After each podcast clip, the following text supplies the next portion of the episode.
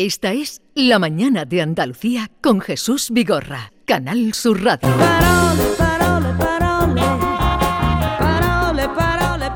Con Carmen Camacho, bienvenida Carmen. Hola, buenos días. ¿Está lloviendo? Está chispeandillo. Chispeandillo. Bueno, vamos a. Es que aquí metidos en esta torre no nos enteramos de nada. De nada, pero bueno, está, está la, la mañana está gloriosa, porque aquí las mañanas fresquitas se agradecen, la verdad, ¿eh? Anda que no, que después del calor que Sí, pasamos sí, ayer. sí, como le estamos temiendo al calor que va a venir también, pues por eso. Es parecido al chiribiri o chiribiri es menos, ¿no? Eh, Chiribiri- es lo chiribiri, mismo, eh, ¿no? sí, Es es lo, es lo mismo. En, en el gallego, el galego tiene 70 palabras para nombrar la lluvia. Así que aquí tenemos muy 70 poquitas. porque palabras para nombrar la lluvia, claro. Poco, froallo, hay un montón de Preciosas palabras maravillosas. palabras. Bueno, te escuchamos, Carmen. Pues Jesús, hoy vamos a comenzar tirando alto. Tan alto, tan alto que nos vamos casi al espacio. ¿Os habéis traído la escafandra de astronauta? Pues subíos al cohete que nos vamos.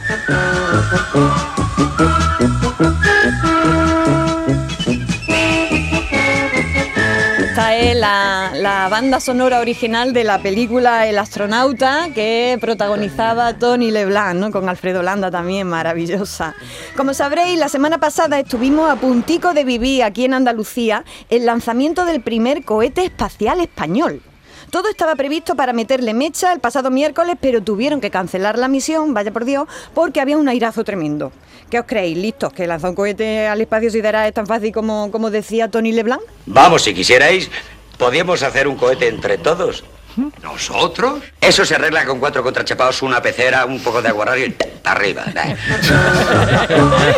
Que va, que va, eso no es tan fácil. Ah, n- no hace ha mucho que la pusieron eh, ¿Ah, sí? en el cine, sí, en este A mí que cine me encanta, me parece ternísima. Yeah. Este cohete eh, español que se va a lanzar después de un millón de horas de ingeniería y 150 ensayos técnicos, pues bueno, pues ha tenido su preparación y su trabajo, ¿no? Se trata del primer cohete construido en España para transportar satélites de pequeño tamaño al espacio. Y como decía, se va a lanzar no desde Cabo Cañaveral, sino desde la base espacial de El Arenosillo, que está en Moguer, en Huelva, aquí en Andalucía. Hasta aquí todo maravilloso, pero me diréis, ¿por qué trae lo del cohete español a una sección de palabras, verdad? Esto, esto para Oliva de otra cosa. Pues claro, por el nombre. Vamos a detenernos en el nombre del cohete. ¿Sabéis cómo han llamado al cohete español? Claro, como el toro. Miura. No nos gusta nada. sí, señores, Miura. Nuestro primer cohete no es Apolo, ni Discovery, ni Sputnik, ni Halcón Milenario. El primer cohete español se llama Miura. Maestro, música. Eh, luego te contaré la historia de este paso doble que me la acaba de contar el consejero y no he tenido tiempo. ¿Ah? Simplemente esto salió de un concurso de dos compositores a ver quién en menos tiempo componía un paso doble. Tardó una hora en pues le componer salió- esto. le salió de puso suspiros de España porque había una confitería, una confitería que ponía eh, suspiros. Bueno, curiosísimo. Qué Lo que pasa es que luego nos hemos ido de tiempo hablando de política y no hemos contado la importante. maravillosa historia de este paso doble, una historia entrañable. Te la contaré porque Qué sé que. bueno, me va a esta, eh, eh, no, ya la he contado, pero muy sintéticamente. muy, Sí, muy, sí, ya muy me, me la cuenta en largo, que esto En esto- largo, te la cuento. No, con los nombres de los dos compositores, claro. que no lo sé. Pero sepan ustedes que a veces las este paso doble debe ser el más internacional que hay. Precioso. Maravilloso, Se además. Salió de una apuesta. Qué los bueno. retos siempre son buenos. Qué Siga bueno, usted. qué bueno. Señorina. Pues bueno, eh, lo he puesto de banda sonora para, para hablar de, de qué os parece, bueno, para preguntaros qué os parece que se llame Miura. No me gusta nada. El, el nombre. el cohete. Nada, cero. Me que- yo pensaba que era de. Cuando lo leí por primera vez, digo, esto es del mundo today. Esto es parece original, de ¿no? broma. Es original. Miura es un toro bravo, con mucha fuerza, ¿no? Yo creo que es la metáfora, ¿no? Jesús, mojate. ¿Qué te parece que se llame Miura el cohete? Es que hubiera sido peor otro nombre. bueno, bueno, bueno. Que- Como sabéis, Que, que poniendo nombres siempre salen, suelen sale, salir mal. sale cada cosa, pero Poner bueno, pues que me llamen a mí, que me difícil. llamen a mí, que me llamen a mí. nombre es muy difícil. Miura es una famosa ganadería de toro de Lidia, aquí lo sabemos, ¿no? Pero tan famosa, es tan famosa por su bravura que cuando queremos decir que alguien se puso bravo, ¿qué decimos? Sí. Se, se puso hecho un Miura. Fijaos, ¿no? ¿Hasta qué punto, no? Eh, Es, eh, de- de pronto, eh, el nombre de la ganadería ya eh, da, da lugar a hablar de la bravura, ¿no? Eh, pues bien, los del cohete, la empresa PLD Space, han decidido ponerle este nombre, abro comillas, en un intento de internacionalizar la marca España. Y han seguido explicando lo siguiente, vuelvo a abrir comillas. Antes tenía un nombre que era muy parecido al de otro lanzador y decidimos cambiarlo. y le han puesto Miura, no había otro. Aquí Es cada que cual que cuidado con los nombres porque el, eh, te hago otra introducción. Eh, esta mañana de la Rambla me han mandado que el Caminando Juntos, que está teniendo problemas Sí. para registrar Macarena Olona, no será por esto, pero existe una asociación con su nombre, su, así, su web, que se llama. Caminando Claro, Juntos, una asociación, una, una asociación de, ca- de discapacitados, pero hay gente que va por la vida No, no, arrollándolo eso hay que todo. mirarlo, ¿no? Existe una- un registro de patentes y marcas donde uno tiene que, que preguntar Tendría esas que cosas mirar. antes, ¿no? Eh, y bueno, sobre esto de llamarlo Miura aquí, que cada cual piense lo que quiera. Habrá personas que le parezca estupendo que se llame el cohete como a un toro, que decía, que diría Jesús Lindubrique. Y gente a la que le parezca fatal. A mí, eh, la verdad, desde un punto de vista quizás más profesional, no me parece demasiado tecnológico, ni da idea de modernidad ni de innovación, precisamente, da idea de, de otra cosa más tradicional, ¿no? Creo que en esto del naming, que con este anglicismo es como denominamos el oficio de dar nombre a las cosas, No vamos, me gusta, vamos no me gusta el naming, no me gusta. Hay que buscarle un nombre a naming. Eh, Ponle pero, tú un nombre, pe- eh, mira, pues vamos a empezar a ponerle nombre al naming y luego al cohete, ¿no? Pero yo creo que, bueno, que es mejorable desde mi punto de vista. Yo no le pondría ese nombre, la verdad. Y un- otra, una razón que crimo para no ponerle ese nombre es que no es la primera vez que España se quiere sumar a la carrera de las grandes potencias escogiendo para ello un nombre torero. ¿Qué va? Esto viene de antiguo. No sé si sabéis que España, en plena Guerra Fría, con el dictador Franco en el sillón, quiso sumarse al programa nuclear para desarrollar aquí nuestra propia bomba atómica. Nada menos, ¿eh? Aquí en España. ¿Sabéis cómo se llamó aquella, mm, aquel proyecto de bomba atómica que por suerte no se llegó a terminar? No. Pues se llamó como el toro que mató a Manolete, Hilero. Hola. Maestro, música de nuevo. No me digas, ¡ay! Una bomba atómica española. Y le ponen Hilero. Qué bueno. En 1955, el dictador Francisco Franco firmó con Estados Unidos un acuerdo de cooperación nuclear y desde entonces comenzó a fraguarse la idea de una bomba atómica española de nosotros. Y se encargó un informe secreto sobre las posibilidades reales de construirla sin alentar- sin alertar a la comunidad internacional. Y así, aquí nos pusimos a fabricar nuestra propia bomba atómica. Islero, en honor al toro que mató a Manolete. ¿Habrá algo más dañino? Se optó por una bomba de plutonio 239 porque era la que nos salía más baratica. Somos para estas cosas, ay, de verdad. Así que en 1968 España eh, eh, no firmó el Tratado de Proliferación Nuclear. ¿Por qué? Porque estaba trabajando con la bomba atómica. Ya, ya, ya. Barajaron incluso hacer pruebas en el Sáhara, eh, lo que nos faltaba, lo que le faltaba al Sáhara. La broma siguió hasta 1981, cuando la UCD decidió cancelar el proyecto. Así que ya veis, no es nuevo este, en este país esto de mezclar churras con merinas, mm, cohetes con miura y bombas atómicas, más malas que el toro que mató a. Manolete. Chimpón.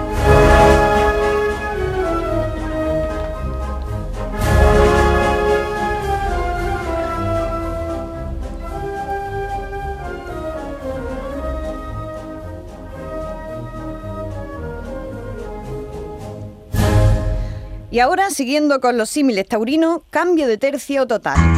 Vamos ahora con un palabra que me he encontrado en un titular de prensa y que todavía me estoy tirando de los pelos. Jesús, a si eres capaz de leer titular porque se las trae. Eh, la streamer Amurat ha vuelto a ser baneada de Twitch y en esta ocasión nadie sabe por qué. ¿Habéis enterado de algo? La streamer, que debe ser, no sé qué es. Streamer, pues la que hace streaming, es decir, Sí. eh, eh, exposiciones Amurat directo. ha vuelto a ser baneada, que, le habrán, Baneada en, eh, que le habrán dado, se Ah, habrán ah, metido con ah, ella. Ahí, ahí, ahí voy yo, a este, a este verbo, a, a- a baneado. La muchacha la, han- la han baneado en Twitch, que es otra plataforma, ¿no? Sin explicación aparente.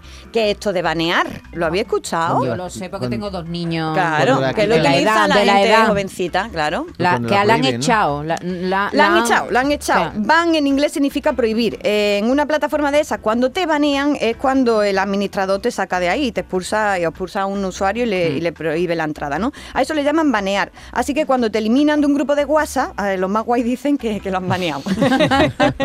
la pregunta es, ¿se puede decir banear en lugar de bloquear o prohibir? La respuesta que nos da la Real Academia Española es NO, no. Lo recomendable es usar términos propios del español en lugar de banear. Por ejemplo, bloquear, prohibir, restringir, excluir, vetar, denegar, será por verbo. Eh, Este nuevo verbo entra dentro de esos extranjerismos superfluos y absolutamente innecesarios. Así que ya saben, primores, sigan bloqueando a la gente en el WhatsApp y no los baneen que no hace falta. Y sobre todo nos pongáis en contacto con quienes no quieren en sus redes y así estamos más a gusto todos. Sea. ¿Pa' qué me llama prima? ¿Y pa' qué me llama?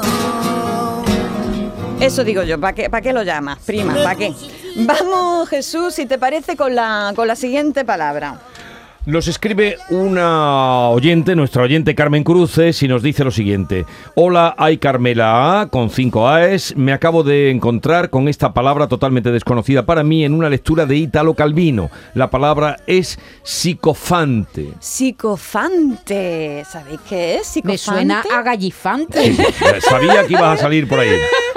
Yo no tenía ni pajolera idea. David, ¿tú la has escuchado alguna Y vez? mira que me encanta Italo Calvino, ¿eh? Pues no, no lo he escuchado. Pues yo me he ido al diccionario del tirón y he buscado psicofante y me ha remitido a psicofanta.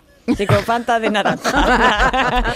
si uno es gallifante, el otro sabe a Fanta total. Y me he ido a psicofanta y dice que un psicofanta es un impostor, un calumniador. Vaya palabra rara, ¿eh? Lo mejor es hurgar en su etimología, porque me maliciaba yo que se trataba de una palabra que tiene debajo mucha raíz muy interesante. Os voy a contar la maravillosa ra- raíz de la palabra psicofante o psicofanta. Su raíz en concreto nos lleva a una higuera. Vamos con ello. Ya está, ya está.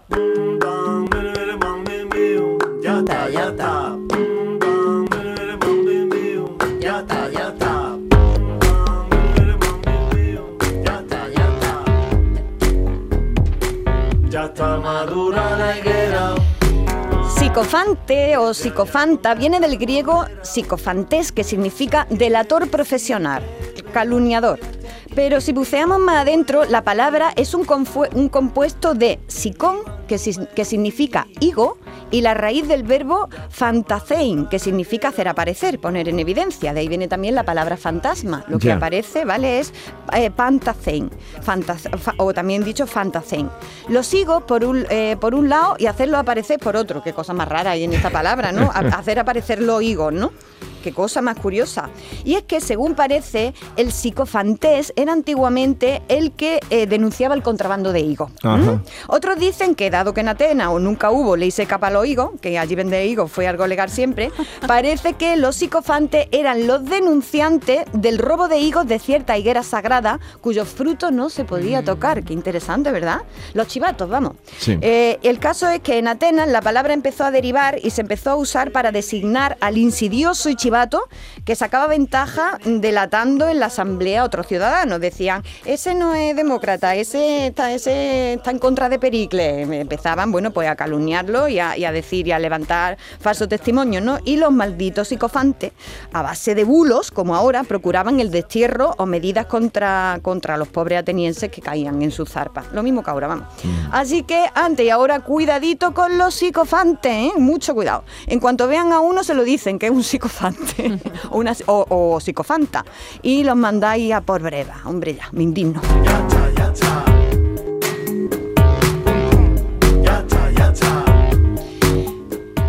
Y vamos a seguir a continuación sembrando la duda, porque durante estos días me ha reconcomido una grande. Con motivo de las pruebas de selectividad, en cuya preparación los y las estudiantes están inmersos, se ha hablado insistentemente de la EBAU, que es así como se llama ahora la selectividad. Y aquí viene mi duda. ¿Cómo se escribe EBAU? ¿Con B o con V? Eh, Bau. Yo lo he visto con B y con V. Yo lo he con B y visto con V. eh, sí, yo creo que. Cuando es Pebau está con V, creo. Y cuando es Ebau... Ebau con B, pues ¿Y Sí, qué? no ¿En mayúscula o en minúscula? Ebau ¿Ah? en mayúsculas. ¿En ¿no? mayúscula? Yo he visto, eh, Uy, yo he visto Ebau en minúscula la V. Ah, que es un montón. Es un esto, es lío, muy, sí. esto es muy E- lioso. Ebau en minúscula la V. Sí. Qué lío. Qué lío. Yo no tenía ni idea, así que me he puesto a investigar porque la verdad estaría feo que aquí servidora tuviera una falta de ortografía. Y yo nunca imaginé que aquella mujer tan linda, la que yo quería, me escribiera aquella carta con falta de ortografía. La palabra EBAU, que son unas siglas muy recientes, no está aún en el diccionario, así que me he ido a la jurisprudencia. Vamos, que es lo que, que es lo que ha dicho la, la Fundeu sobre esto. Y esto es lo que nos responde Jesús. Dice la Fundeum, se usan las dos, EBAU evaluación para el acceso a la universidad. Y EBAU con B, la otra era con V, EBAU con B, evaluación de bachillerato para el acceso a la universidad. Andando, pues Pues resulta que se puede que escribir la- se puede decir las dos. de las dos maneras. Se puede escribir con V y el reparto de cada sigla sería la E y la V, evaluación, la A de acceso y la U de universidad. Y si la escribimos con B sería así el reparto de letras. E de evaluación, B de bachillerato, A de acceso y U de Y universidad. no sería, mejor, no sería mejor denominarlo solo de una Es forma. que os voy a contar por qué. En el BOE desde luego viene con B, pero es Ah. que dice la Fundeo que depende de la comunidad autónoma, eh, las siglas son una u otra. Dependiendo de dónde estemos, se habla de EBAU con B, EBAU con V, EAU, PEBAU, en Andalucía se llama PEBAU. Así que nada, eh, ya veis Pebao que... con B o con V. Pebau con V, Pebau con V.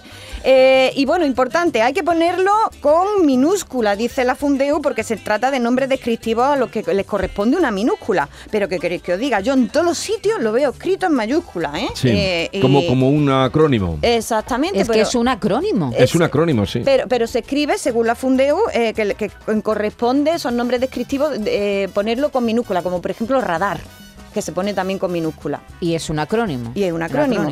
Así que bueno, yo lo he visto de todas maneras, ¿eh? Lo he visto escrito con mayúscula, que es el empleo preferente, ¿eh? Y en minúscula, con En minúscula cualquier intermedia caso- cuando es con V, ¿eh? Aquí manga ancha, EBAU, PEBAU, eh, valen las dos. EBAU eh, eh, con V. o Pero mi recomendación, ¿sabéis cuál es? ¿Cuál? Que ni con B ni con V, ni tanta sigla en vinagre. Digan selectividad, que es una palabra clara como el agua y es perfectamente Pero correcta. es pobre, selectividad es pobre. ¿Cómo que es pobre? Sí. Mira, Jesús, tú te no, vas- digo para, para, para los Ah. bien pensantes. Pero tú te vas al Yo no, diccionario académico, claro. tú te vas al diccionario académico y define selectividad como lo siguiente, conjunto de pruebas que se hacen en España para poder acceder a la universidad. Ah. ¿Es o no es? Clarísimo. A quien diga que usted es un antiguo por emplear la palabra selectividad, dígale que estudia idiomas, en concreto al español, que es muy bonito. Mira, mami, escribiste. Pero si el otro día eh, me acordé de ti con la, con la rúa y todos los compañeros de deporte y la rúa y la rúa del y la rúa para acá y la rúa para allá del Sevilla y la rúa del Sevilla. Pero si eso es un pasacalle, eso es un pasacalle. La rúa Es que o la han tenemos- cogido del catalán, que existe, Sí. cabalgata, o la han cogido del brasileño, Sí, igualmente. sí, sí, sí, pero nuestros compañeros de deporte, la rúa y la rúa para acá, ¿pero qué, qué dicen la rúa? ¿Qué están diciendo? Pasacalle, que eso es un pasacalle. No es otra cosa, busquen Pero lo que ha significa pasado pasacalle. toda la vida, ha pasado toda la vida que, rúa que- y- que nos queremos hacer los especialitos utilizando palabras que los demás no, no utilizan, entonces así somos más especiales. Cuando decía que precisamente la, la lengua es lo que nos une, la lengua es un consenso, una, una apuesta en común de, de palabras que, que están vivas y que se van desarrollando juntos, ¿no? Pero en fin, cada uno es cada uno y cada uno tiene sus pasacalle, caunas. cabalgata. la Mira, rúa. mami, escribiste. Amor con Pero H. está perdido esto que estoy diciendo, está perdido. Cuando Sí. gane ahora otra selección, dirán la rúa otra vez. Rúa es más corto. Cabalgata tiene muchas letras, Rúa son tres. Vamos a la pasacalle, economía pero del bueno, lenguaje. a la economía- ¿Pero qué estás diciendo, economía del lenguaje? ¿Qué? Eh, Los Que no tiene nada titulares, que los ver. titulares, pero que no, no, aquí estamos por Que el una lenguaje. rúa de carnaval, que es lo que utilizan ellos, no tiene nada que ver con un pasacalle eh, donde van gritando y. En fin. Bueno, nos vamos a ir ya, ¿eh? que nos vamos a ir con el poema, con el poema de la semana. Eh, la semana pasada despedimos esta sección, Jesús, con un texto de Antonio Gala. Y hoy nos vamos, eh, lo vamos a hacer con un poema de- del que es ahora mismo tutor de poesía en la Fundación Antonio Gala, que también fue becado allí en la Fundación, con un, un poema de Ben Clark, que fue premio Loewe de Poesía, premio Hiperión y premio Ojo Crítico de Radio Nacional de España, que hoy estará junto a mí, Ben Clark, en Sevilla, en la librería La Fuga, presentando su último libro, Demonios, que está en la editorial Sloper y aquí, y aquí lo he traído. Eh, ¿Hora el- de la presentación? a las 8 de la tarde en la librería La Fuga en Sevilla. Y he elegido de su libro un poema que se llama Contra mil lecturas. Y es que, bueno, los poetas eh, tenemos que leer otro- otros poemas y tenemos que leer a otros poetas. Nadie puede, na- nadie puede surgir de la nada escribiendo poesía. Pero. Qué, hubi- qué- qué bonito hubiera sido no haber leído nunca eso de caminante no hay camino y poder uno haberlo dicho, haberlo dicho uno y arrogárselo uno, que le hubiera salido en una noche, ¿no? Así que eh, voy a leer contra mis lecturas.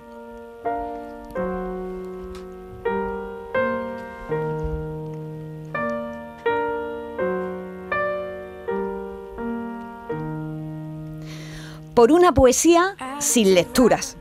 Porque todos tenemos el derecho a sentir la emoción de haber, de- de haber descrito la casa como casa sosegada. ¿Qué sentido tendría mi existencia si hubiera dibujado un verso claro en el que le dijera al caminante que no hay camino? ¡Qué feliz sería! Pero escribo con miedo y maldiciendo en voz baja mis años de lectura. Quisiera ser un niño naufragado en una isla desierta que llora temeroso por las noches y que un día, de pronto, inventa el fuego. Qué bonito, por favor. A ver, esta Qué mañana... bonito. de- de- Eso le pasa escribir, muchísimo. Volverá la oscura golondrina. Imagínate, y que se te haya ocurrido a ti, eso le pasa mucho a los músicos, a los músicos Claro. que están todo el día oyendo música y tú dices, Descubriendo Dios el mío, fuego, lo que descubriendo he el fuego". compuesto, ¿lo ha compuesto alguien antes? Sí, sí, descubriendo Oye, Mediterráneo. eh, Carmen, eh, una broma macabra, como decía Sabina en su canción, es la que le ha jugado eh, a todos eh, tu admirado Carlos Edmundo de Ori. ¿Qué ha hecho? Ayer. Eh, eh, yo sé que él hace ¿sabes? cosas desde no, no, no, Maya. ayer. en Madrid hubo... Es que era él. Ayer abrieron la cajita que él había dejado en 2007. Ah, sí. Vale. Trajeron una llave, trajeron otra llave, trajeron otra llave y al final tuvieron que eh, abrir eh, con un cerrajero, abrir la caja donde la había metido. Digo, la última broma de Carlos La Edmundo. última. Míralo, Bueno, no será la última, más. míralo porque está por ahí. ¡Qué No podían abrir la caja. Ori Pronovis, qué Ori maravilla. Pronovis, Ori Pronovis, poeta loco, poeta loco, que decía que le pusieran a las calles no nombre de poeta, sino el nombre del orgasmo, por ejemplo. Orgasmo 69, Eh, orgasmo 113. Orgasmo 69 está bien. Adiós.